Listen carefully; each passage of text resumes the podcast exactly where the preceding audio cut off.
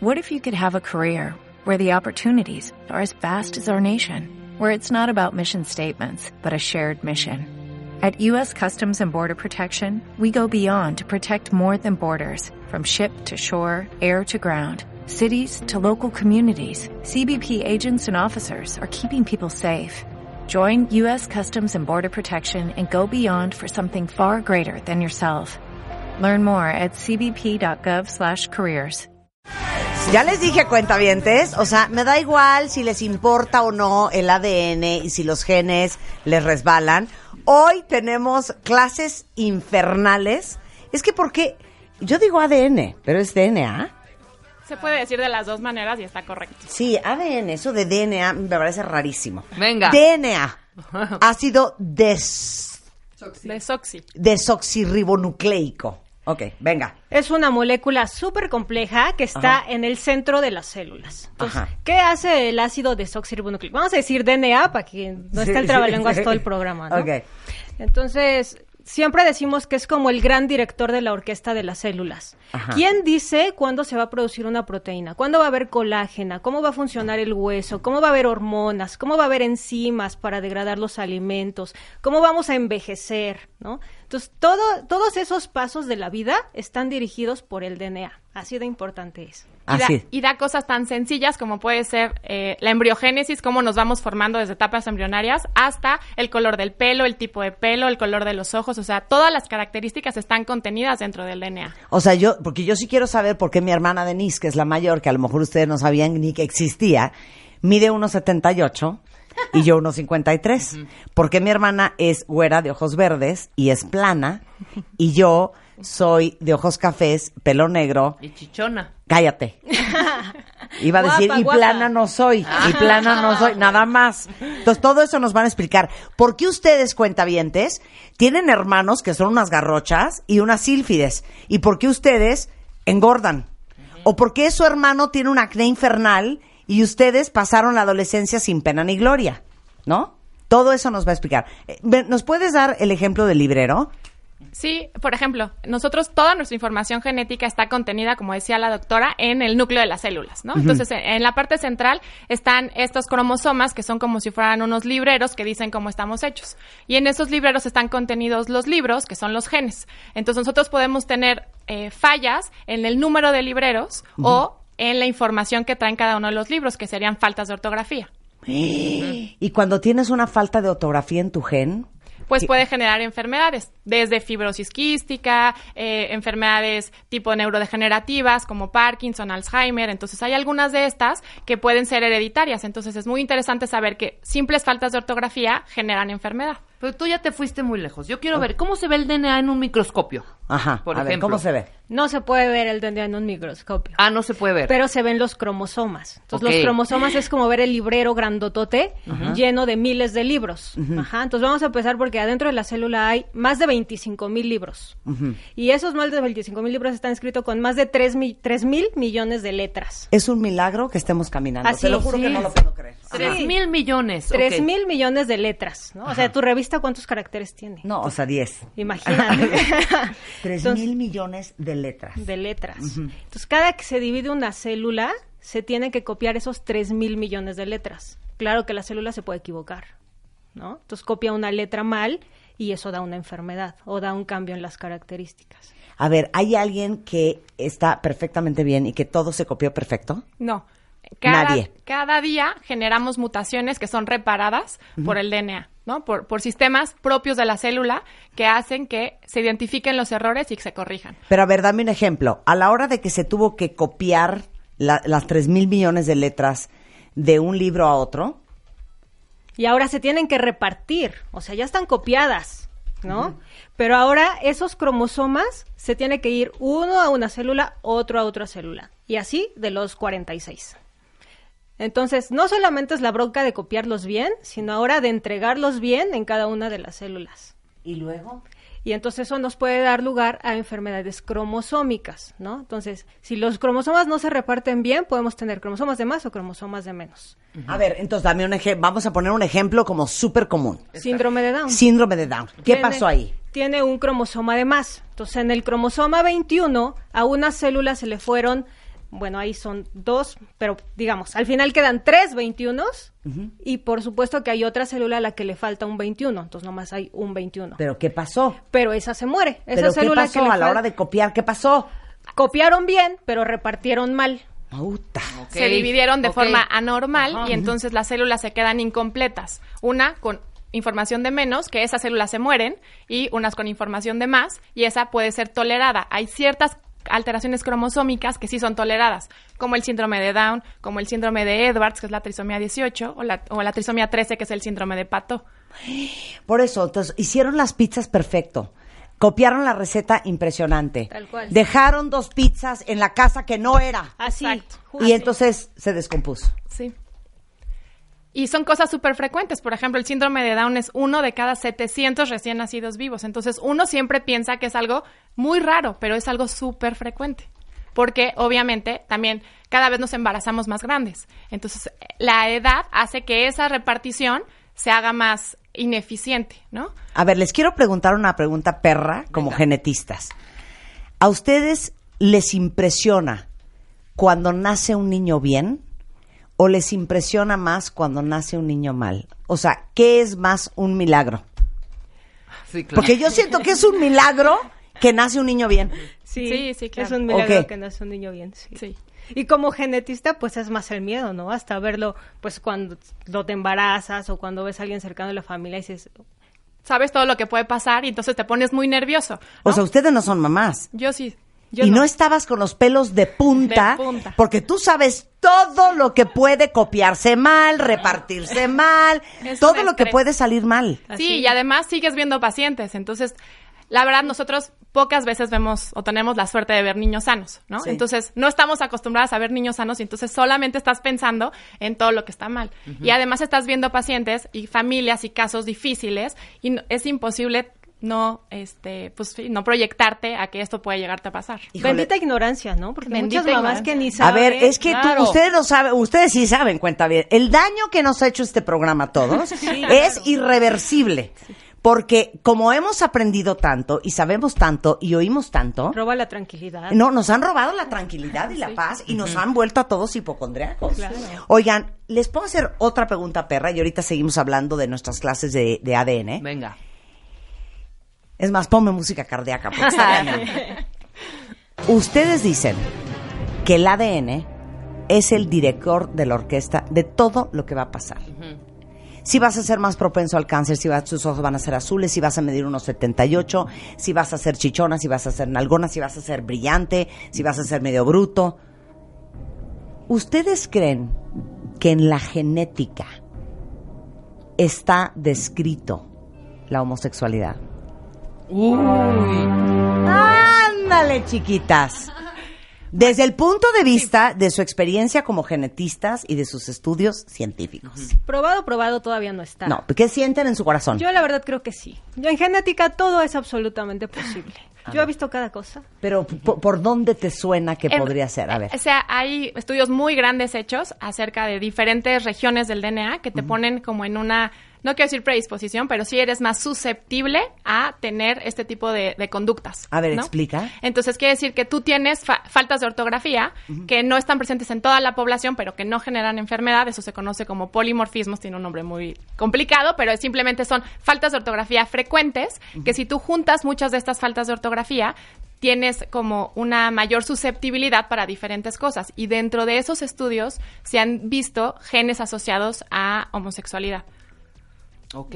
Pero Porque así todos como- mis amigos gays y amigas, o sea, me dicen 100% así nací. O sea, esto no hay de piña.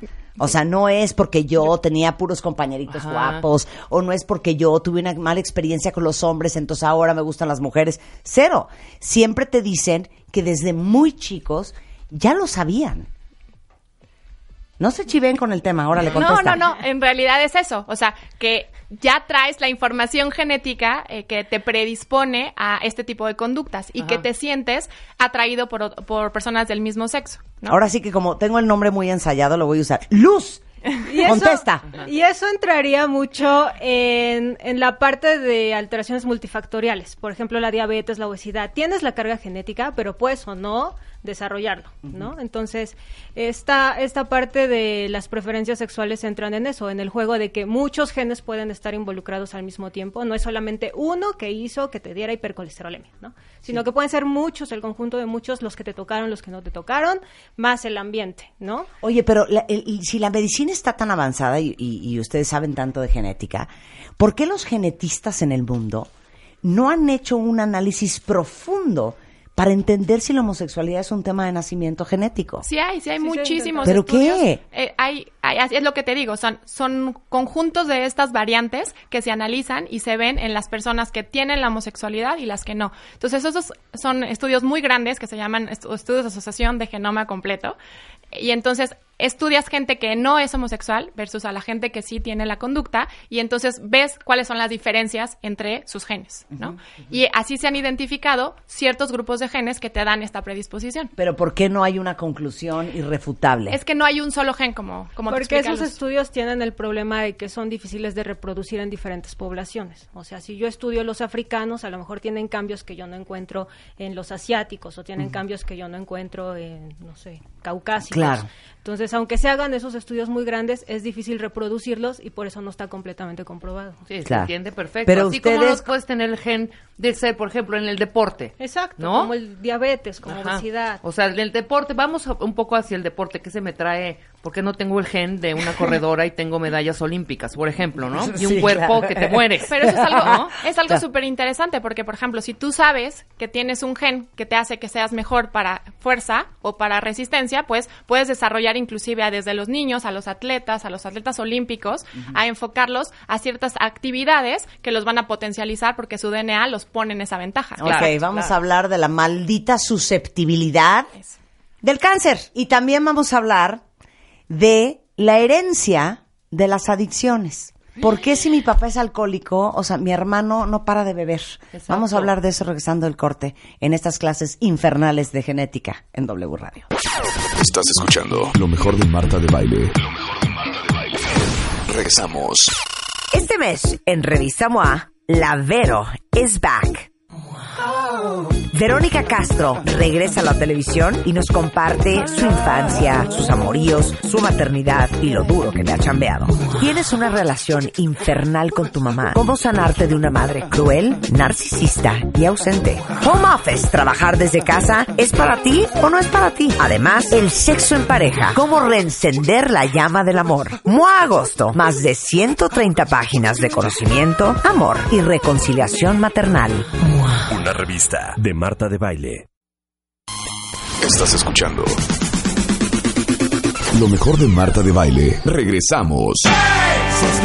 Estamos en una clase infernal eh, complicada, complicada, porque hay que poner atención, de genética, cuentavientes, con dos genetistas espectaculares que fundaron aquí en México una compañía que se llama Genos Médica de análisis genético, o sea, serio, ¿eh? Y nos acompaña la doctora Melania Abreu y la doctora Luz del Carmen Márquez, ambas médicas genetistas, y nos están explicando desde por qué tenemos la altura que tenemos cuando nuestro hermano es mucho más alto que nosotros, o por qué nuestro hermano tiene los ojos verdes y nosotros no, hasta por qué eh, tenemos predisposición a tener ciertas enfermedades que alguien más en la familia no la tiene, y cómo funciona el DNA o el ADN, como lo quieran llamar, y cómo funcionan los genes. Entonces, nos quedamos con varias cosas en el tintero, pero no se muevan de donde están, porque ahorita les va a explicar estas dos genetistas qué pasa cuando te casas entre familia, entre primos segundos, entre primos este, hermanos. ¿Qué pasa con la comunidad judía y por qué es tan importante que se hagan pruebas genéticas? Te deberías de hacer, olvídate de la prueba prenupcial y de los exámenes de sangre te deberías hacer una prueba genética con el hombre o la mujer con que te quieres casar antes de tener un bebé. Wow. ¿Y qué onda con los genes del cáncer? Bueno, la primera pregunta. Todos los seres humanos somos portadores de al menos siete enfermedades recesivas. ¿Qué quiere decir esto? Que tenemos un error, una falta de ortografía que está ahí guardada en nuestros genes, pero que nosotros nunca se va a manifestar porque está así, guardada eh, de forma recesiva. Pero si nos casamos con una persona que tiene esas mismas faltas de ortografía, entonces en los bebés ya hay un riesgo del 25% de que esa enfermedad se pueda manifestar. Yo no me quiero casar con un señor con faltas de ortografía. ¿Cómo? Y eso, por ejemplo, ocurre con la fibrosis quística de la que has hablado mucho en tu programa. Sí. ¿no? Entonces, los papás son portadores sanos que tienen una mutación escondida y se encuentran a su media naranja genética que también tiene la otra mutación. Pero es más fácil que tú puedas encontrar a esa persona que tiene esa misma mala ortografía si es te casas con un familiar. Alguien de la familia, claro. Entonces es más fácil que alguien de tu familia tenga las mismas faltas de ortografía que, que, que tú mismo, ¿no? Dejen de estar pensando que a la prima uno se le arrima, porque se los juro que cero les va a convenir. Claro que siempre hay posibilidades de tener hijos sanos. Sí. Entonces no quiere decir que si se enamoran del primo, pues ya a fuerza van a tener algún problema sus bebés. Eso no es verdad.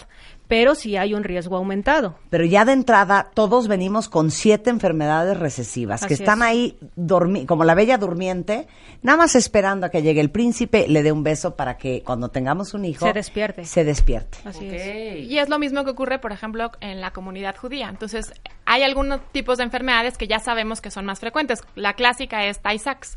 Es una enfermedad neurodegenerativa, neurológica, que se presenta en los bebés, que clásicamente tienen una mancha rojo cereza en la retina, que es como la característica típica de Tay-Sachs. Y, por ejemplo, hay ciertos lugares en Estados Unidos que antes de salir de la preparatoria tamizan, analizan a todos y ven si son portadores de, de mutaciones en estos genes que causan Tay-Sachs. Entonces, ellos ya saben si son portadores y, bueno, pues tratan de encontrar pareja con alguien que no sea portador. que no sea portador, Para porque que si no, no- estás ni no- no se enterado. herede, pues, o sea, pero tú dirías que toda la comunidad judía que nos está escuchando, que sé que nos escuchan muchos judíos, tú les dirías que no han tenido un bebé, que vale la pena que se hagan una prueba genética. Sí. ¿Sí? Sí, sí, sí, sí, porque existe actualmente, antes no teníamos la tecnología para hacerlo, pero ahora existe la tecnología, los costos no son tan incrementados, hay paneles ya diseñados para las comunidades judías di- diferentes, para los sefaradíes, para los ashkenazis. Entonces, se pueden hacer estas pruebas y ellos pueden saber si son portadores para eh, conocer los riesgos. Ok, y, y en el grupo judío, ¿por qué hay ciertas enfermedades muy características de ellos que no son característicos de otras, de otras comunidades? O sea, ¿por qué me dijiste una cosa es los askenazis, una cosa son los sefaradíes, una cosa son los yiddish? por el tipo, eh, o sea, de, de, ap- de apareamientos, por decirlo así. Entonces, ellos vienen de regiones muy seleccionadas o, o muy este, establecidas, que unos vienen de Líbano, unos vienen de Europa, unos vienen inclusive de Estados Unidos, ¿no? Entonces, estas regiones están eh, eh, poco mezcladas. Entonces, ya se sabe que, cuáles son las más frecuentes en estos grupos, ¿no? Claro, porque pensándolo bien, bueno, cuando hablamos eh, hace poco del judaísmo y hablamos de Ana Frank, ¿se acuerdan que tuvimos una experta en el tema? Eh, les preguntamos a todos, yo, yo sí me sabía el número, pero ¿cuántos judíos que ustedes creen que hay en México? Y todo el mundo empezó de 500 mil, un millón, dos millones, son 45 mil, más o menos, no es nada.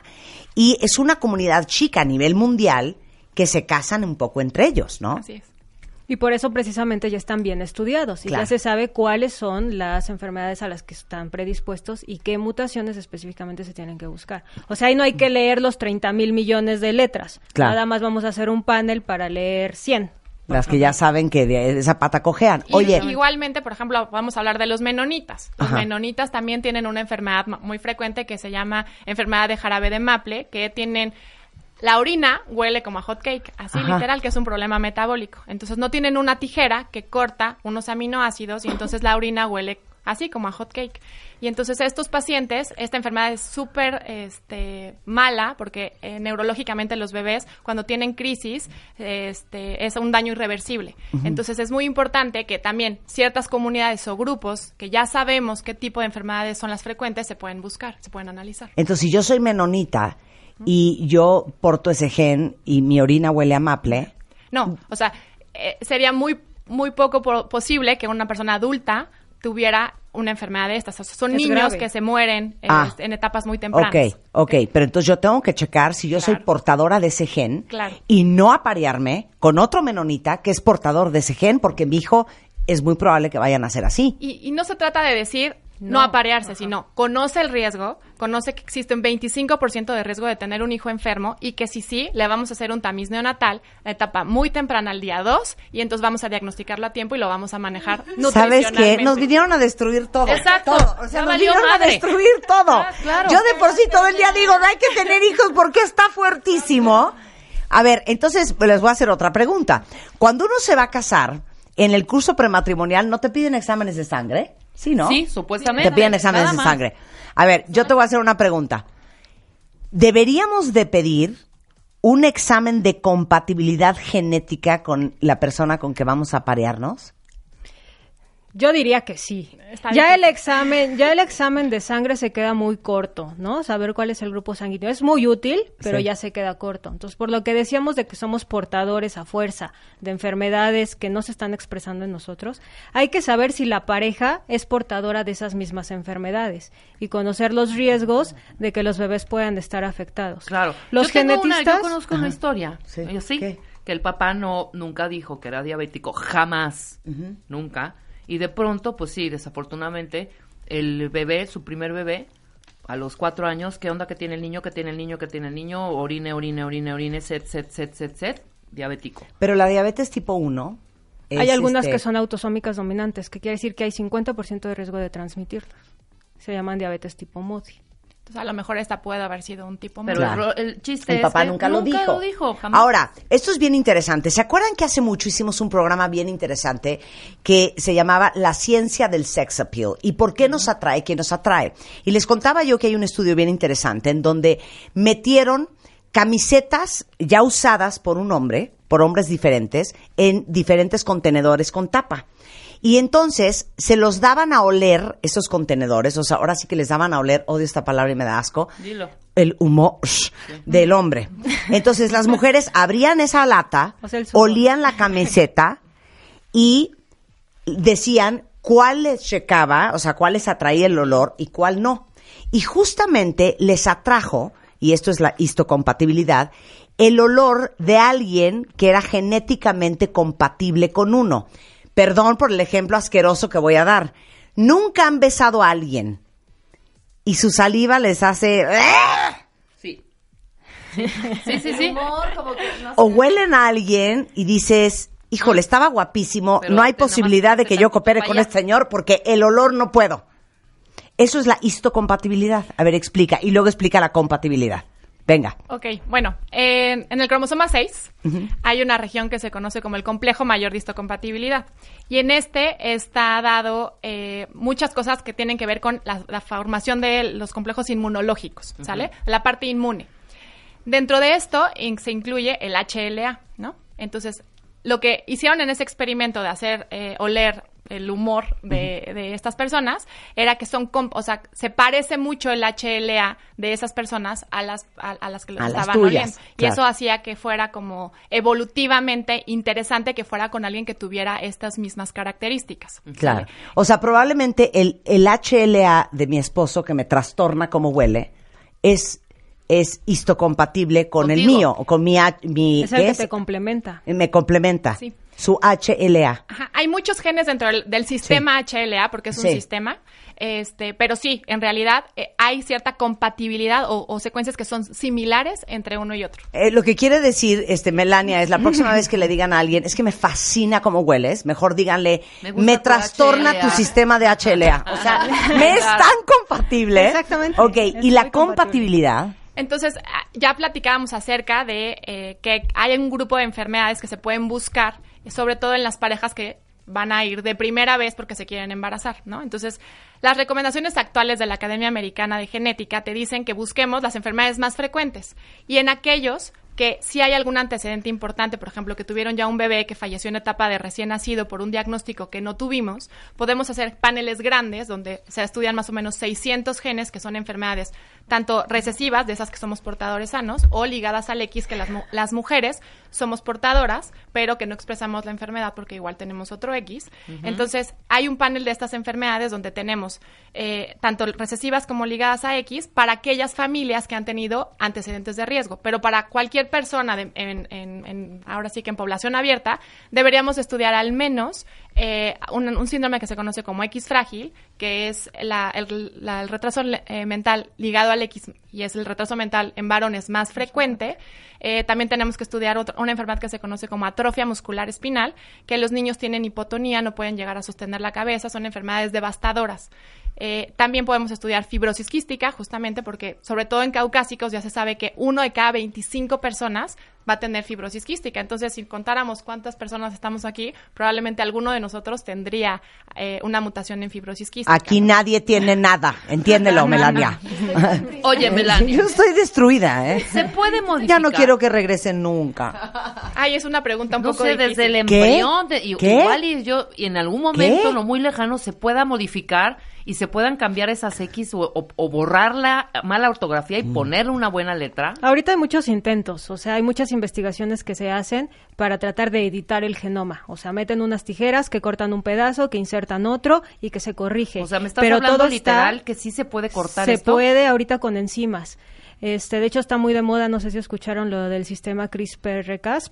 Entonces lo que hace es una edición de genoma. Se, mete la enzima, corta el, el genoma donde uno quiere que corte casi casi y se mete la corrección.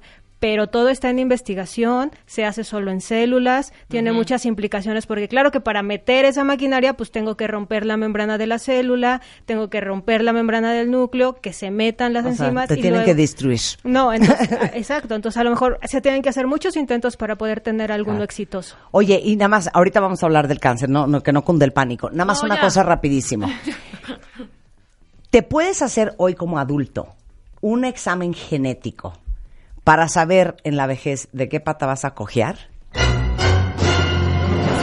Estás loca. Esas son preguntas éticas muy difíciles. ¿no? Pero no, Porque- pero di, sí se puede. Cállate. Sí se puede. Con- Luz, O sea, el poder y el deber es muy diferente. Exacto. ¿sí se puede? O sea, poderse hacer, se pueden estudiar, sí, pero ¿qué valor vamos a darle a esas variantes No, que no, no, encontremos? no, no, no.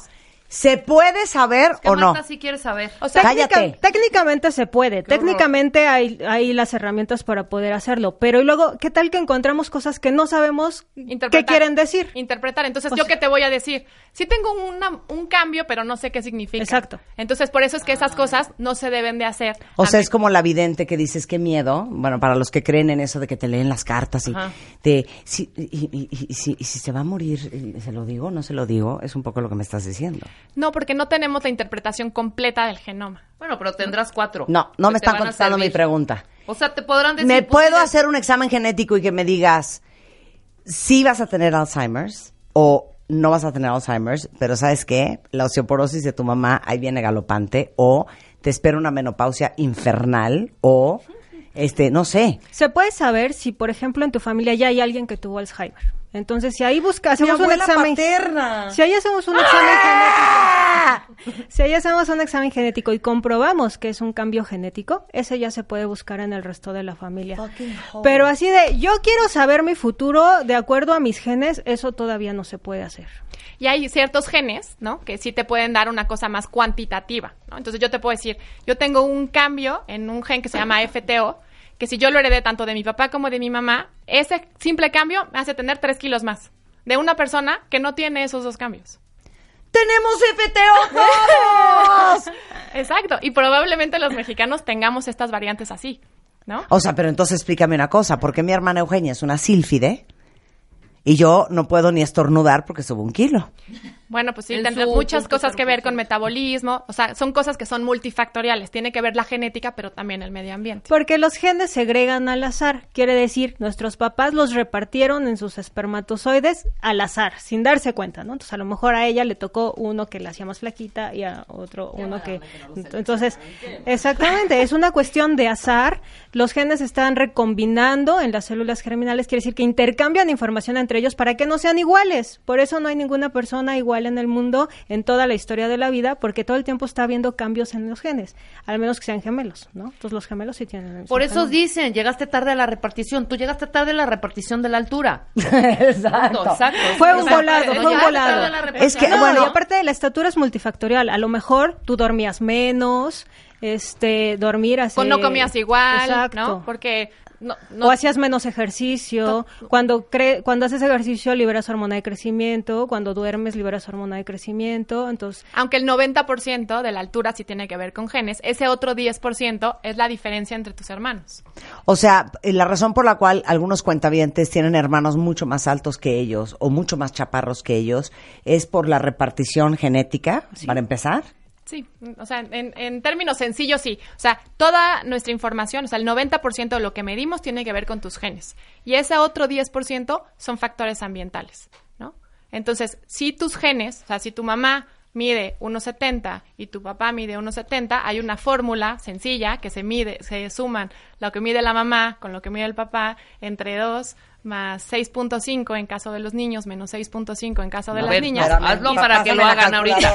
Sí. Voy a decir si eso es verdad, Y ¿ok? se saca la talla blanco familiar. No, por eso. Ahorita en este momento lo voy a hacer porque a mí no me gusta que me engañen. A ver, también. mi papá medía 1,89. Entonces pongo 189. Luego, Tu mamá, más o sea, 1, 1,50. ¿Más? Ajá. ¿Es más? sí. Más 1,54. Entre dos. Ajá. Igual a 3,43. Entre 2, Ajá. igual a 1,71. Menos 6.5. Menos 6,5. 1,65. Ajá. más menos 13. Entonces, 1.65. Ay, qué cabrona. No, sí, no, más menos no. 13. Por eso mido 1,53. Ajá, por eso. No, no, no, es, es 165. Ajá. Ese sería tu talla blanco familiar. O Ajá. sea, eso sería, si tú te acuerdas de las curvitas, que- como Sí, sí, cuando sí, mi llevabas a- percentil, exacto. claro. Tu percentil al que tendrías genéticamente la capacidad para llegar era 165.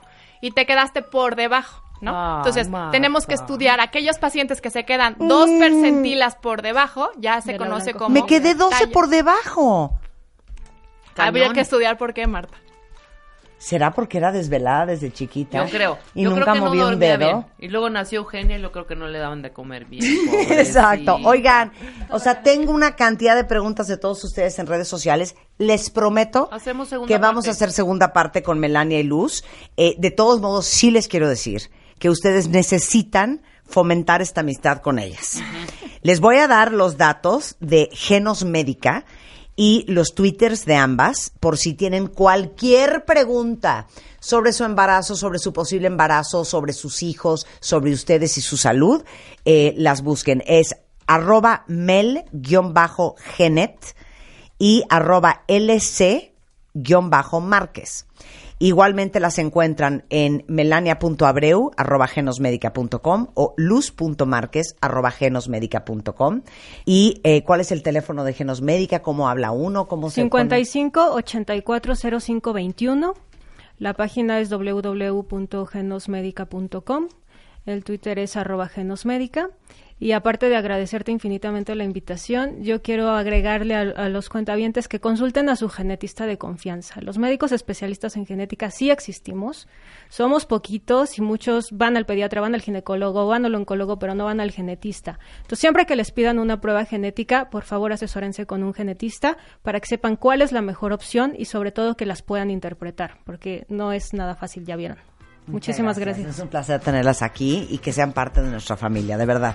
Y con esto nos vamos, cuentavientes. Estamos de regreso mañana en punto de las 10 de la mañana. Lo mejor de Marta de Baile.